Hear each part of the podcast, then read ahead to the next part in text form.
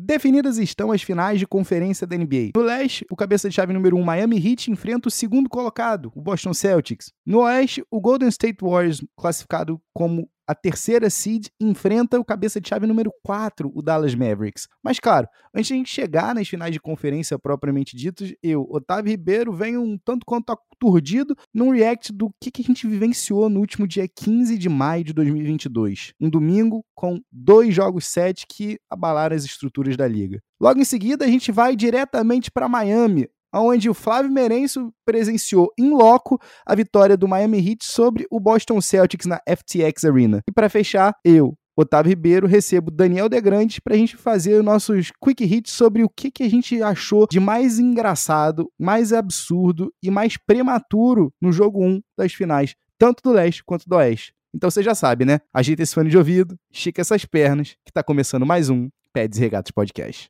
Curry, back to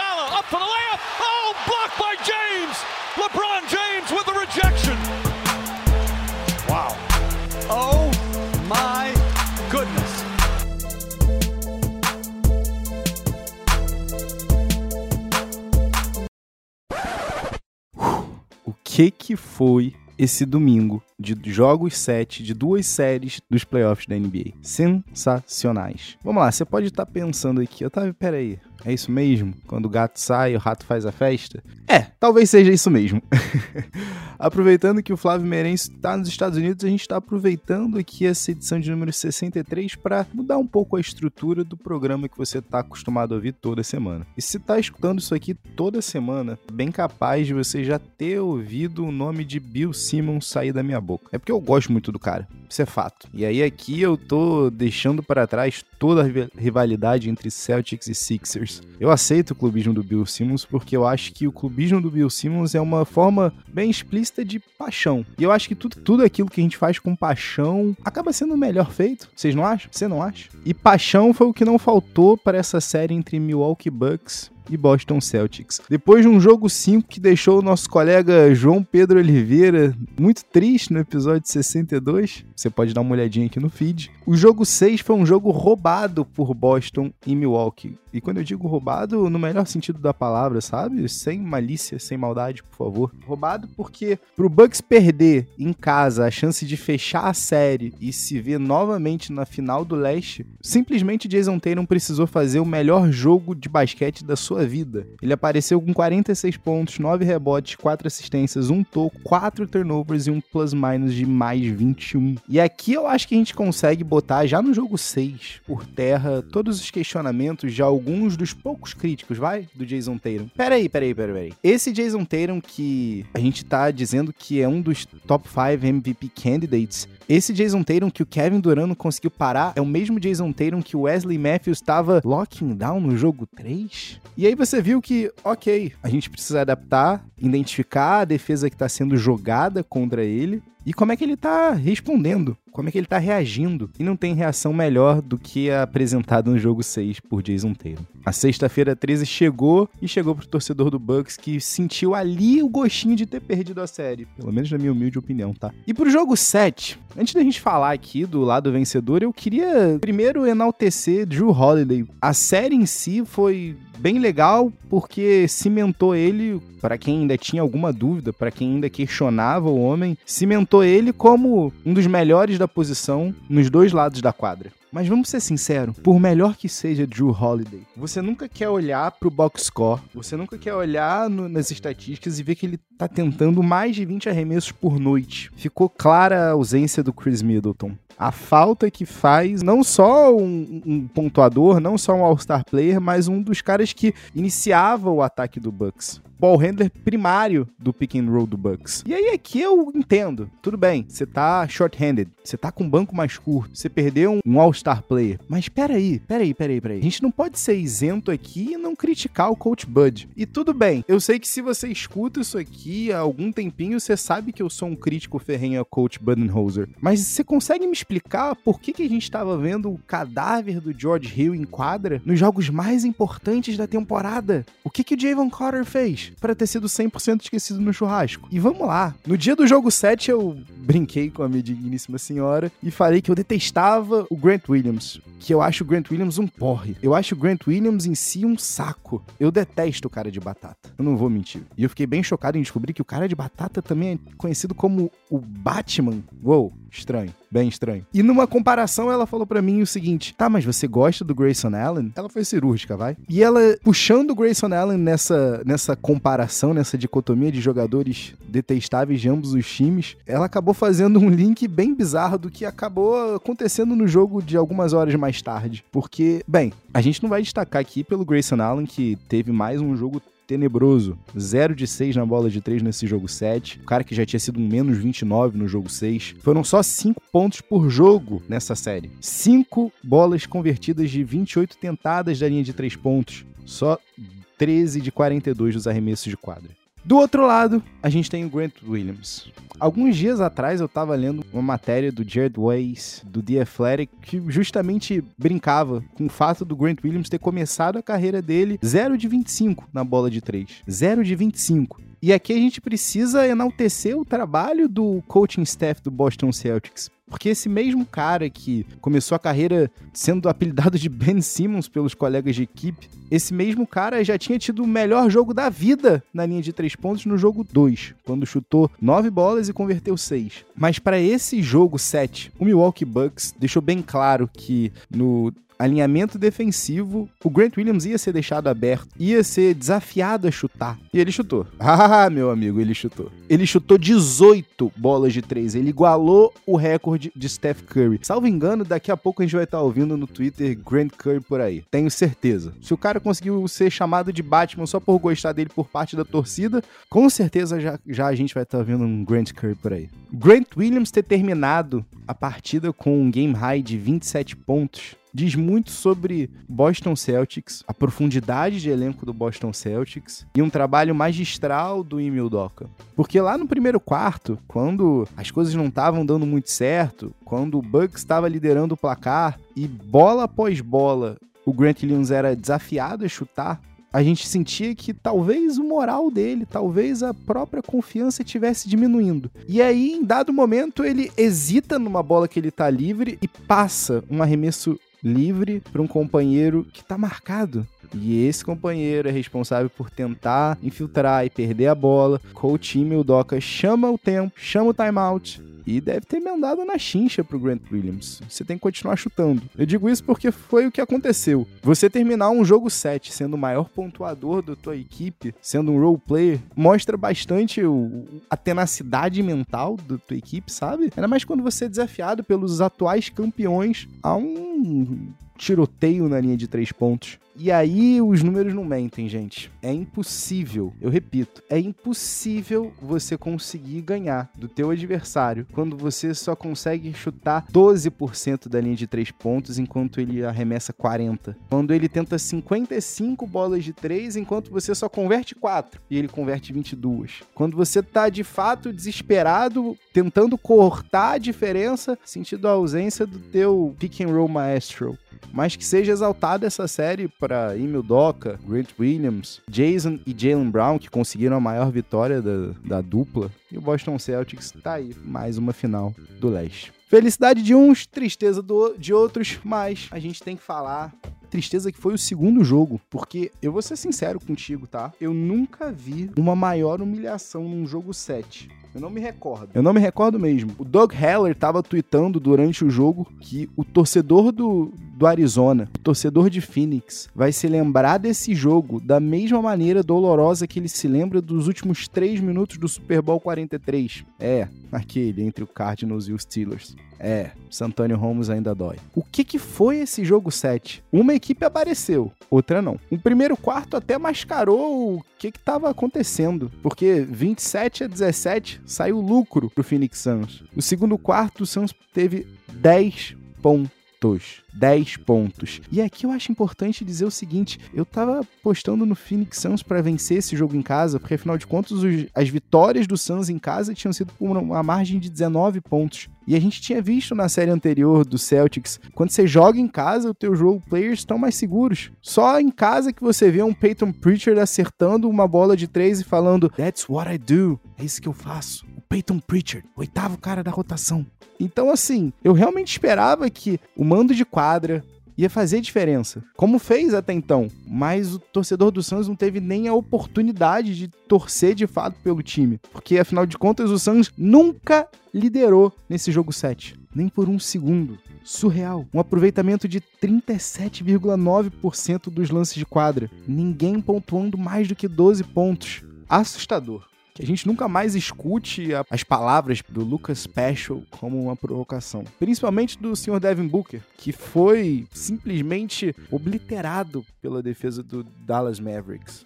O Mavericks fez o Devin Booker tentar o seu primeiro arremesso de quadra, com 5 minutos faltando para acabar o terceiro quarto. Ele terminou a noite com 11 pontos. Uou, que massacre! 30 a 10 no segundo quarto, 35 a 23 no terceiro. Um quarto quarto que nem chegamos a ver Luca Doncic em quadra. Luca Doncic esse que, vamos lá, o cara chegou. Não é mais só uma promessa, não é só uma, mais uma rising star, não é só mais o fruto de um heliocentrismo. É o cara que conduziu o time dele um time que, vamos ser sinceros, cheio de nobodies, as finais do leste, desbancando o melhor time do ano inteiro. Eu repito aqui, o Phoenix Suns teve a melhor temporada regular de sua história. E tá aí uma franquia antiga, viu? Tá aí uma franquia bem antiga. Depois de tanta soberba no jogo 2, o Suns conseguiu a implosão. E assim, eu mencionei isso acho que no episódio 62. O Rick Carlisle até tentou jogar uma zica, tentou jogar aquele famoso backhand compliment, falso elogio, eu treinei os dois e eu posso dizer, Luca Doncic e Jason Kidd são feitos um para o outro. Kidd é o treinador perfeito pro Doncic. Eu não sei se é o treinador perfeito pro Doncic em si, mas para esse elenco, de fato, o Jason Kidd é. A maneira como ele conseguiu explorar o desrespeito do Suns e botar na cabeça do Red Bullock, do Dorian Finney-Smith, do Dwight Powell, do próprio Spencer Dinwiddie, que olha só, eles estão contando com a gente fora. Ninguém acredita na gente. E uma coisa que o Bill Simmons sempre fala é: todo ano a gente sempre tem o time do Nobody Believes in Us. Ninguém acredita na gente. E essa narrativa acaba sendo a força motriz de uma possível run. E que run do Dallas Mavericks. A série eu acho que diz mais sobre o Suns, porque daqui para frente a água fica 100% mais turva. Será que a temporada passada foi o verdadeiro fluke? Será que o alinhamento planetário que acabou permitindo o Suns chegar às finais não vai tornar a se repetir? Afinal de contas, faziam 10 anos que o Suns não estava pisando na quadra durante os playoffs da NBA. É difícil, mas a gente sempre pensa que, ok, ano que vem a gente vai estar aqui de novo, mais forte, mais pronto mentalmente mas o ano que vem pode nunca chegar. Nunca chegou pro Oklahoma City Thunder depois daquela final em 2011/12. Será que vai chegar pro Phoenix Suns? Será que Chris Paul vai continuar jogando? Se bem que eu acho que eu vi agora há pouco no Twitter que ele tinha, ele tinha dito que ainda não, não, não ia se aposentar. Mas vamos lá, por que, que o DeAndre Ayton jogou só 17 minutos? Esse cara que foi a primeira escolha do mesmo draft do Luka Doncic, o Luka Doncic que destruiu a tua franquia, que não precisou nem jogar o quarto quarto para pontuar 35. Difícil, bem difícil imaginar. O Lucas Special de fato chegou. Chegou na noite de hoje. Na realidade, agora é de ontem. De, a noite de 15 de maio de 2022. E eu confesso a vocês, talvez desde o Trey Young com o Madison Square Garden e o Yannis Antetokounmpo com o próprio Phoenix Suns, eu não me lembro qual foi a última vez que eu tinha visto um jogador praticamente sozinho destruir o psicológico de uma arena lotada com 19.156 espectadores. O Tesouro guardava sexta após sexta, tava rindo pra gente. Tava rindo do Devin Booker, tava rindo do Suns. E aqui eu acho que vale a pena, valeu a pena ter ficado no jogo até o final e para quem perseverou, quem quis ver o garbage time em quadra, quem viu a quase treta do Boban Marjanovic com um dos Holiday Brothers, sinal domingo difícil para os Holiday Brothers, né? As eliminações. Valeu a pena por ter visto o Luca Doncic feliz, absorto em êxtase e ânimo, abraçando o Dirk Nowitzki. Eu confesso a vocês que eu adoro Dirk. Eu acho que aquela run de 2011 foi uma das coisas mais prazerosas de ter acompanhado como fã da NBA vê o tesouro abraçando o mentor, feliz tal qual um filho por ter conseguido um feito e o Dirk com um sorriso aliviado, sem nenhuma pressão, só contente por ele, aquilo ali fez o meu domingo. Que vem daqui para frente, a gente não sabe. Agora, aproveitar aqui só fazer um comentário. Eu sei que eu ia falar aqui só sobre os jogos 7, mas eu queria fazer só um comentário sobre a série que a gente terminou o episódio 62 falando sobre e continuamos hoje. Agora, o Philadelphia 76ers foi eliminado pelo Miami Heat. E aí, um bilhão das perguntas que vão ser feitas para o Phoenix Suns também estão sendo feitas agora sobre o Philadelphia 76ers. Mas eu queria exaltar aqui só o trabalho do Eric Spoelstra, porque eu acho que foi o Rob Marrone que falou, mas ninguém semeia mais discordância com seus ajustes do que o Eric Spoelstra. O que a defesa do Heat fez com o Sixers, que já não entrou muito lá, né, engajado, mas a maneira pela qual a defesa do Heat fez o Sixers implodir é algo brilhante de ser acompanhado. O Sixers parecia constantemente frustrado, todos os jogadores uns com os outros, mas em nenhum momento parecia que eles iam conseguir identificar o que estava errado, de quem era a culpa. E aqui é só pra gente não deixar passar esse kudos ao Eric Spoelstra. Mas vamos lá, já roubei muito do teu tempo, já roubei muito do nosso tempo aqui de podcast, tagarelando. Vamos pro episódio, vamos comentar sobre os primeiros jogos das finais de conferência, claro.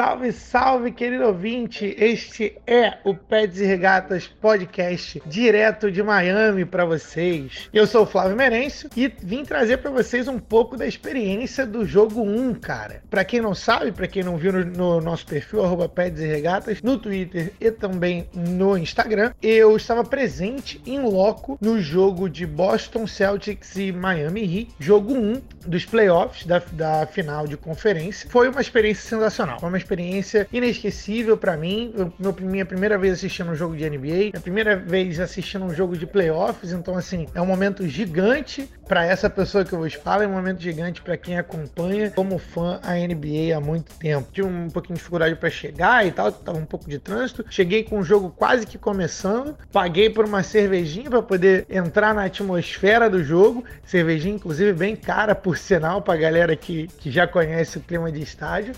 A minha surpresa sobre o jogo é o seguinte: Boston começou melhor. A primeira metade do jogo foi de Boston. Boston foi bem superior. E eu até estranhei, porque o Boston estava sem Marcus Smart, eh, Marcus Smart, Boston estava sem o Al Horford. Eu estranhei Miami não estar tá com mais energia.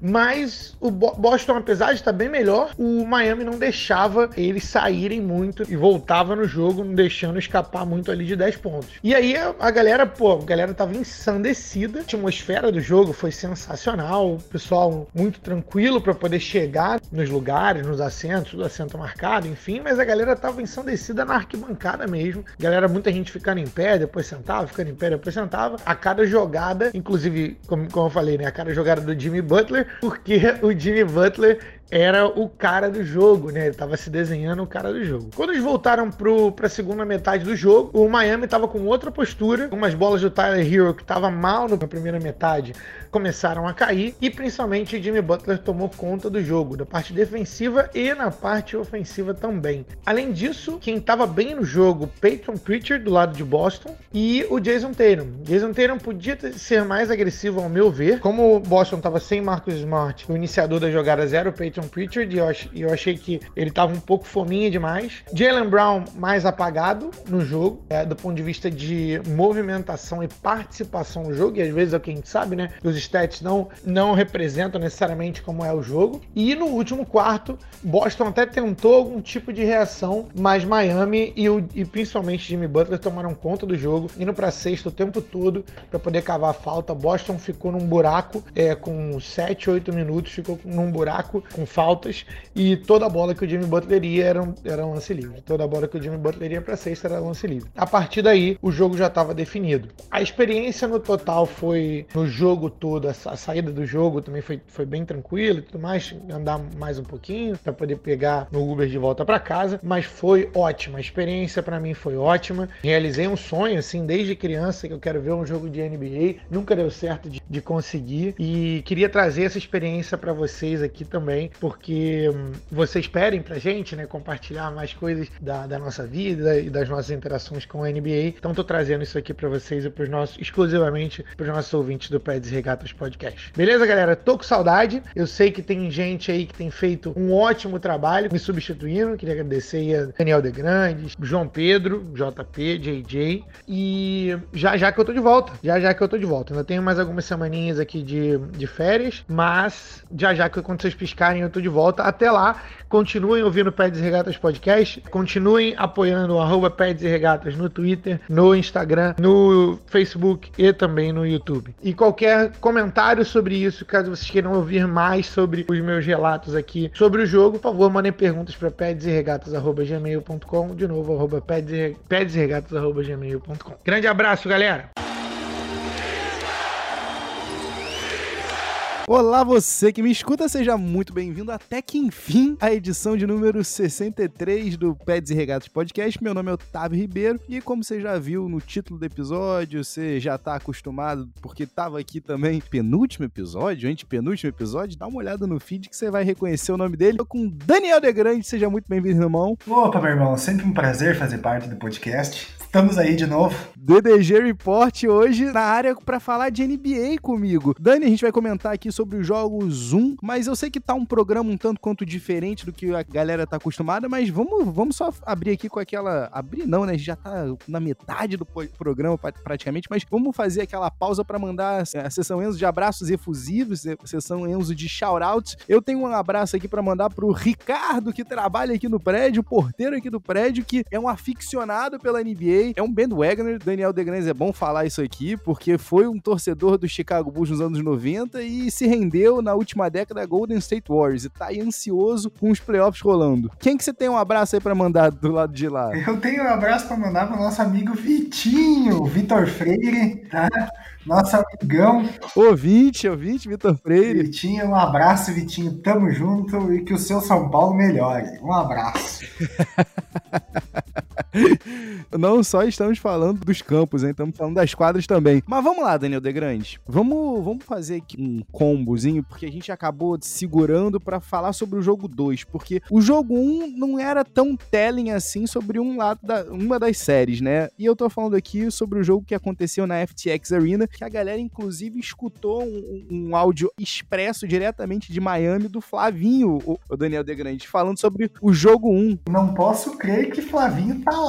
Flavinho está lá e esteve exatamente na FTX Arena pro jogo 1. Mas isso aí ele contou, vocês ouviram aqui, né? Agora, Dani, vamos falar uma coisa. Esse jogo 1 a gente não pode levar muito em consideração, porque primeiro que o Celtics tava sem o Rock e o Smart, né? Esse joguinho 1 foi o outlier da série, com todo respeito ao Miami Heat, que eliminou o nosso Sixers, né? Mas o Heat é um time bem inferior ao time do, do Boston Celtics e assim, cara, vai precisar de mais, como já ganhou um jogo, vai precisar de mais três jogos como aquele jogo 1 do Jimmy Butler. E eu não acho que ele vai uh, fazer isso. Pois é, o Dani mencionou aqui e, e, ele tá coberto de razão, porque foi 118 a 107 o jogo 1 pro Miami Heat, só que como o Dani falou, por que, que foi um outlier? Porque a gente teve literalmente um Celtic sem dois titulares, a gente teve literalmente um Jimmy Butler precisando fazer 41 pontos em 41 minutos, um ponto por minuto, e a gente teve Jimmy Butler indo da linha de bonificação 18 vezes, Dani. Só exemplificando isso que a gente fala, sem os dois titulares, no jogo 2 que o Marcus Smart jogou, ele fez 24 pontos, 12 assistências e 9 rebotes. Quase um triplo-duplo, uma diferença absurda do primeiro jogo que foi a série. Então, assim, esse primeiro jogo, claro, o Heat se valeu do mando de quadra, ganhou o jogo, bateu um Celtics desfalcado, mas não, na minha opinião, não acho que esse vai ser o tom da série, tá? Eu acho que o Celtics já reverteu o mando de quadra, né? Porque roubou o jogo 2 em Miami e para mim vai fechar uma série até com certa tranquilidade em seis jogos. Pois é, Dani, isso aqui a gente tava de acordo antes mesmo de começar a série, a gente já imaginava o Celtics como o representante, né, do leste nas finais da NBA, mas eu te faço a seguinte pergunta: o jogo em si, o Heat só ganhou de fato o terceiro quarto, né, que foi um, um vareio, um atropelo, né, uma run absurda 39 a 14, Dani, pro Hit no terceiro quarto. Aí eu te faço duas perguntas aqui. Um, você acha que o Hit consegue fazer mais quartos desse, levando em consideração que só nesse quarto, né, o Jimmy Butler teve 17 dos 41 pontos dele. Você acha que o Jimmy consegue fazer isso com a quantidade de corpos que vão ser jogados em cima dele? Porque como você falou aí, no jogo 2, além do Marcus Smart, toda hora tinha alguém aparecendo ali para ajudar na defesa do Jimmy Buckets quem é que vai aparecer pro Hit? Quem é que o Hit pode contar de fato para tentar mudar alguma coisa para ser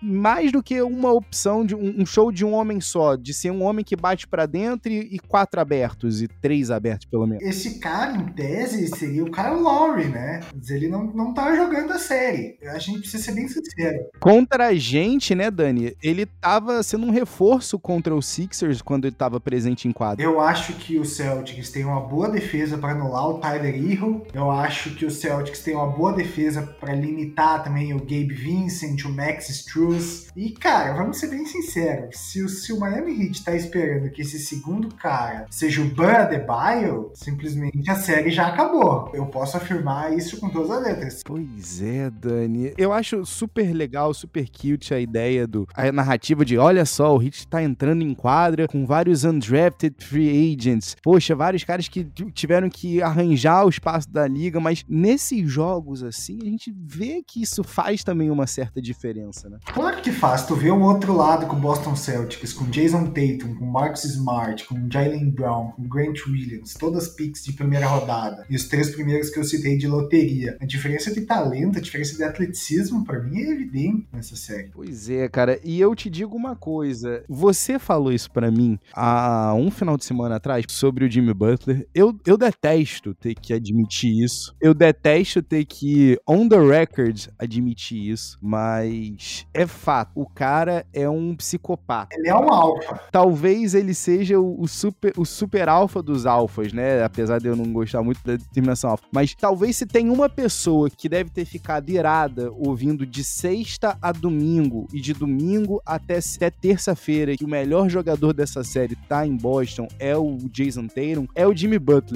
Uma coisa que eu gosto muito, e isso aí vem desde os tempos que ele tava aqui, o, o Jalen Brown é um bom jogador, é um bom defensor, mas quando o Jimmy Butler consegue uma, um, um switch, consegue uma troca que o Jalen Brown fica nele, ele desconhece, ele parte para cima. É, é, meio que aquela parada, o, o Bill Simmons fala de do irmãozinho menor, sabe? E ele só vai mesmo para cima. Jimmy Butler tem mais três jogos aí de 40 pontos para entregar e, e roubar essa série pro Heat? Não tem. Afirmo que ele não não tem mais esses três jogos. Ele fez 29 pontos nessa derrota de ontem, né? Ele pode até fazer mais três jogos de 30 e poucos pontos, mas eu acho que se o supporting cast dele não ajudar, não vai adiantar de nada. Tá sendo a série de um homem só do lado do Hit até agora. E desse jeito não é o melhor jeito para bater um time de Boston que é muito redondinho, eu diria, muito encaixado. Quando se precisa do Tatum, ele pontua. Quando precisa do Brown, ele pontua. O Grant Williams tá fazendo um ótimo playoff, tem pontuado. Peyton Preacher também. Então, assim, é um time muito encaixado para um jogador só bater esse time. Eu acho que não é, não é por aí. O segredo do Hit era conseguir não só que o Jimmy Butler jogasse, que outros jogadores fossem melhor envolvidos na offense, como Tyler Hero, Gabe Vincent, Max Struss, né, no caso que o Kyle Lowry não tá jogando. Se eles não conseguirem esse encaixe melhor, essa série já era. Pois é, cara. Você falou dos 29 pontos do Jimmy. Para os 29 pontos que o Jimmy teve, só o Gabe Vincent pontuou em dígitos duplos duplos com 14. É Max Struz, PJ Tucker e Bambam Adebayo, os três somados fizeram menos de 20 pontos. Então, assim, você sente realmente essa ausência né, de poderio ofensivo. Quem sabe aí um Kyle Lowry renovado, talvez depois de o quê? Uma semana completa de, de descanso? Creio que não. Eu acho que a lesão dele é mais grave que essa. Eu acho que Kyle Lowry, se jogar, vai jogar no sacrifício e talvez nem joga essa série. Pois é. E aí, cabe vale aqui a gente fazer um comentário aqui, Dani. Eu, eu só fico ansioso para ver, porque eu acho que se o Miami cair, ele vai cair atirando. Eu gosto, eu confio nos ajustes do Coach Spolstra, mas eu quero te perguntar bem brevemente aqui, quem leva esse jogo 3 em Boston? Celtics leva esse jogo 3, o Celtics leva o jogo 4. Eu já posso dizer de antemão aqui que, para mim, se o Heat tivesse ganho ontem, tá, os dois jogos em casa para abrir a série, até achava que teria série, tá? Achava real que podia ir a sete jogos, mas como já teve mando roubado, eu acho que o Celtics vai despachar essa série logo logo. Inclusive, com a derrota de ontem, cai-se o penúltimo time que mantinha-se invicto dentro de casa nos playoffs, que era o Miami Heat. O outro tá na outra chave, tá no oeste, da final que a gente tem, Dani. Golden State Warriors e Dallas Mavericks no jogo 1 lá no Chase Center. Só título, né, de, de informação aqui, né, a, a, série do Heat Celtics, o segundo jogo, o primeiro foi 118 a 107 pro Heat e o segundo foi 127 a 102 pro Boston Celtics. Aqui no oeste, Dani, a gente teve o primeiro jogo um certo vareio também, né, um atropelo do Golden State Warriors que mostrou que conseguiu aproveitar o período de descanso para bater o surpreendente Dallas Mavericks por 112 a 87. Com todo respeito ao, ao Mavs, eu acho que essa série é do Golden State to lose. E eu vou explicar o porquê. Eu acho que nos últimos anos na NBA uh, ah, existe um. Eu, eu não sei, cara. Eu acho que o pessoal se, se esquece um pouco do que foi a dinastia do, do, do, Golden State Warriors. O pessoal se esquece um pouco de quão bom foi esse time e quão bom era esse time antes mesmo do, do Kevin Durant. Eu acho que o pessoal se esquece um pouco do quão bom era esse esse time. Eu acho que após a saída do Durant, a reconstrução do Golden State Warriors foi perfeita. Se você uh, voltar um pouco no tempo e se lembrar daquele time de 2015 do, do Golden State, o primeiro era Steph Curry, Clay Thompson, Harrison Barnes, Dre e o Andrew Bogut. Eram era os cinco starters dele. A primeira Death Lineup, inclusive, era só tirava o Bogut aí e botava o Andre Godala. Agora, se você for pensar, é um time que foi muito inteligente na reconstrução. Perdeu o Kevin Durant, mas não perdeu de graça. Conseguiu quem? Conseguiu D'Angelo Russell. D'Angelo Russell não encaixou muito bem no time do Warriors e o Warriors já sabia também que tinha um Jordan Poole se desenvolvendo. O que, que ele fez? Despachou o D'Angelo Russell e conseguiu quem? Andrew Wiggins. O que, que é o Andrew Wiggins faz nesse time de 2022, Golden State? Ele é a versão melhorada do Harrison Barnes. Tudo aquilo que a gente falava mal do Wiggins em Minnesota, a seleção de arremessos ruins, a defesa suspeita em muitos momentos, simplesmente essa troca de cenário fez muito bem pro Wiggins. Hoje ele é um cara que seleciona bem seus arremessos, hoje ele é um cara que defende bem e engajado praticamente o jogo inteiro. Então, assim, simplesmente o time continua com o Steph, continua com o Clay, claro que com os anos a mais, umas lesões a mais no currículo, mas daí tem um jogador melhorado no Andrew Wiggins, o Dre, que para mim continua no auge, continua regendo essa defesa. Eu acho que o, o Draymond Green é um dos jogadores mais underrated da história da NBA. E trocou o Andrew Bogut pelo Kevin Looney, que também faz um trabalho sujo muito bem feito. E aí vem do banco, aquele primeiro time tinha Shawn Livingston, tinha o Andrew Iguodala vindo do banco. Agora esse time do esse time do Golden State tem Otto Porter Jr. vindo muito bem do banco, tem um Jordan Poole vindo muito bem do banco. Então, assim, cara,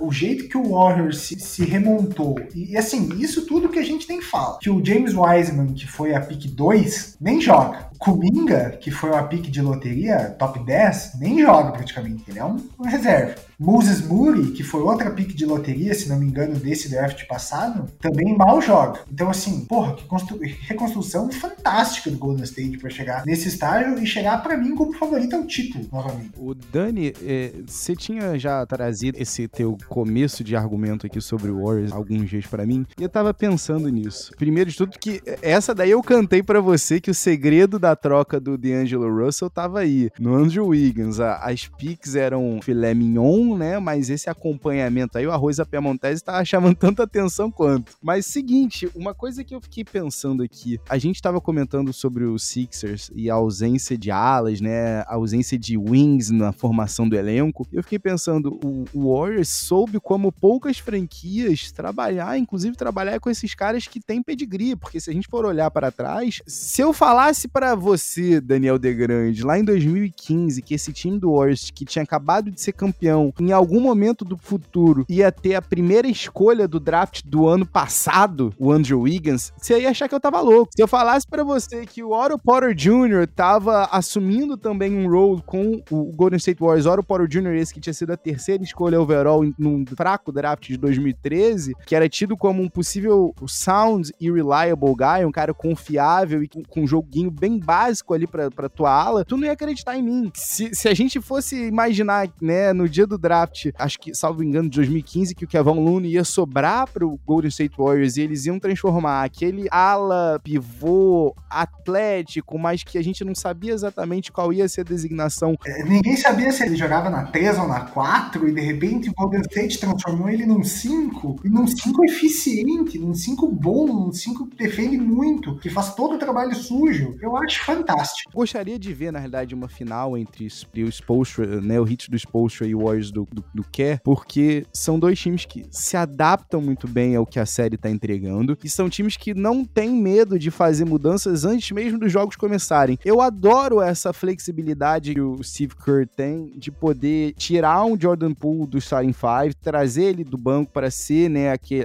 aquele poderio ofensivo vindo com a tua segunda unidade e startar o Looney para proteger o garrafão, deixando o Draymond Green um pouco mais livre para tentar marcar o Jalen Brunson onde ele fosse. Você falou do Andrew Wiggins aqui, a gente, o quanto que a gente não questionou a defesa do Wiggins no instinto dele lá em Minnesota, e quando eu vejo o Andrew Wiggins pressionando o Doncic a quadra inteira e vendo isso surtir efeito, o, o Tesouro teve 6-18, né?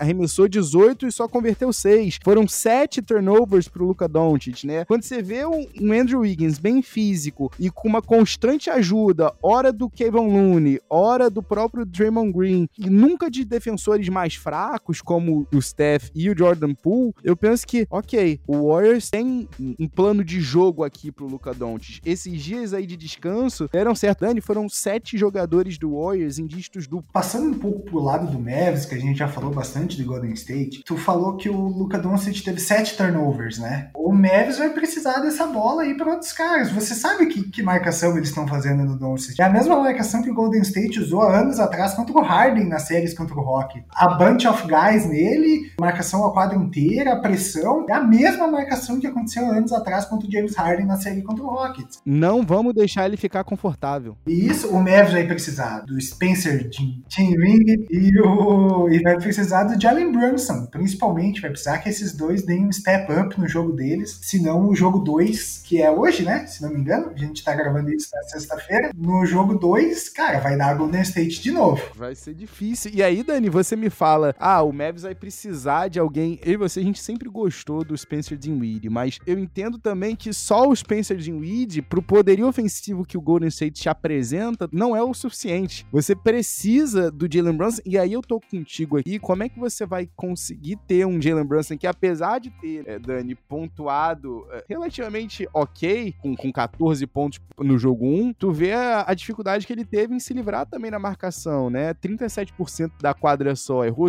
as 5 bolas de 3 que ele tentou. E aí, assim, eu particularmente tenho que dar uma, o braço a torcer pelo que o, o Jason Kidd está conseguindo extrair tanto do Red Bullock quanto do Dorian Finney-Smith. Mas não é o poderio ofensivo que você, que você precisa de fato, sabe? Então, Dani, eu vou dizer uma coisa para você. Essa série aqui, para mim, eu tô contigo também. É do Warriors para perder. Título é do Warriors para perder, pra ser bem sincero. Eu preciso que seja, Daniel De Grandes. Eu preciso que seja. Meu querido, eu te agradeço aqui a participação nessa versão express dos jogos 1 e jogo 2 da série do Leste. E queria te pedir aqui, só pra gente fechar, Daniel De Grandes. Vamos lá. Quem é que leva o jogo 2 mais tarde? Golden State leva o jogo 2 e aí em Dallas eu preciso ver os ajustes. Eu acho que nesse jogo ainda leva Golden State. Vamos ver se o Jason Kidd já não traz ajuste para esse jogo 2. Você já vai estar tá sabendo, provavelmente, se você não estiver ouvindo esse episódio no dia da publicação, você vai saber já no no dia seguinte o resultado, enquanto você escuta a gente aqui. E lembrando você que semana que vem a gente se encontra mais uma vez aqui no Pets e Regatos Podcast.